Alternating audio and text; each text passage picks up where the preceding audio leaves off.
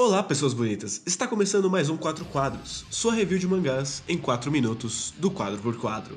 No episódio de hoje temos B-Reaction, mangá de dois volumes lançado na Ultra Jump, escrito por Hirohisa Tsuruta e se enquadrando como um mangá de esporte. B-Reaction é uma situação engraçada, tendo sido selecionado pela minha pessoa por ter uma capa chamativa Esperava encontrar nele algo na pegada do clássico City Hunter, mas fui surpreendido por um mangá de karatê, ou sobre vigilantismo, ou talvez até sobre romance, não sei dizer ao certo. E é aí que os problemas começam. B-Reaction tem uma tonelada de subplots que surgem sabe-se lá de onde. Olha só, a mãe do protagonista não quer que ele aprenda a luta. Olha, o protagonista sai na rua vestido de luteador para bater em bandido.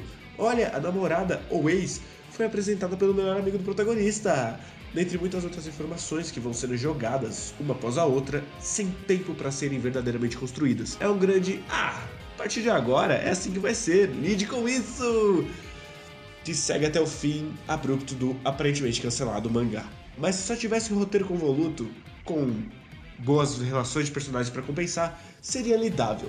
Infelizmente, esse não é o caso aqui. Se você espera que qualquer dos personagens de B-Reaction dê sequer um passo em direção a algo não clichê, lamento desapontá-lo. Aqui temos protagonista fodão, tarado, com todas as mulheres relevantes para o plot orbitando em volta dele. Personagem inocente que nunca esteve em um relacionamento que por um acaso está focado em esportes.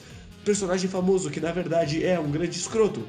Melhor amigo que faz tudo pro protagonista ficar com a menina, mesmo que essa menina seja a pessoa com quem ele secretamente gosta e as interações entre eles não são nem um pouco melhores. O ponto alto da tensão do relacionamento entre a professora e o aluno de 15 anos dar errado foi quando a ex dele mandou duas cartas falsas para ambos se encontrarem atrás da escola, torcendo para a professora, que além de professora dele é a mestre de Kung Fu, uma Hang Girl, a filha do cara que a gente treinou junto com o pai dele, porque quem se importa com coincidência, não é verdade? Enfim, torcendo para a professora chutar o garoto no ato não acontece. E quando isso não acontece, ela manda um e-mail anônimo, seja lá o que isso for, dizendo que o protagonista só estava zoando com a cara dela e eles brigam. Um conflito realmente muito bem escrito e protagonizado por uma personagem de 23 anos. Se você percebeu que eu ainda não falei do elemento esporte, é porque ele rasteja por baixo da comédia romântica ruim e da tonelada de ete que esse mangá tem. Mesmo que toda a narrativa seja teoricamente focada no protagonista entender que esporte é divertido e não é só sobre bater em pessoas, ou algo dessas linhas, o mangá não se dá o trabalho de escrever algo coerente. Falando em coerência, ele faz o que eu chamo de cagar no tapete, aquela situação em que uma história faz piada de um erro de roteiro que ela mesma cometeu. Nesse caso, lá pelo capítulo 5 ou 6, é apresentado sobre o plot de que o protagonista bate criminosos durante a noite.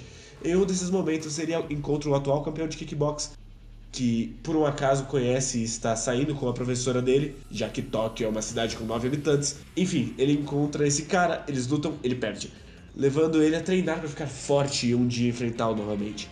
Depois disso, esse subplot é reforçado quando o protagonista enfrenta a irmã desse cara durante a noite, a garota querendo se vingar do protagonista por ter dado um soco no irmãozão dela, ou só uma desculpa para aparecer calcinha de colegial. Então os capítulos vão seguindo e essa luta não vem, até que no capítulo final, faltando mais ou menos 20 páginas para acabar, após uma piada do protagonista de ter esquecido que queria enfrentá-lo, acontece a luta que é a coisa mais anticlimática que eu vi desde o final de Bleach. Aí você me pergunta, ele fechou alguma subtrama além dessa? E a resposta é até que sim. O amigo dele conseguiu ficar com a menina que ele queria.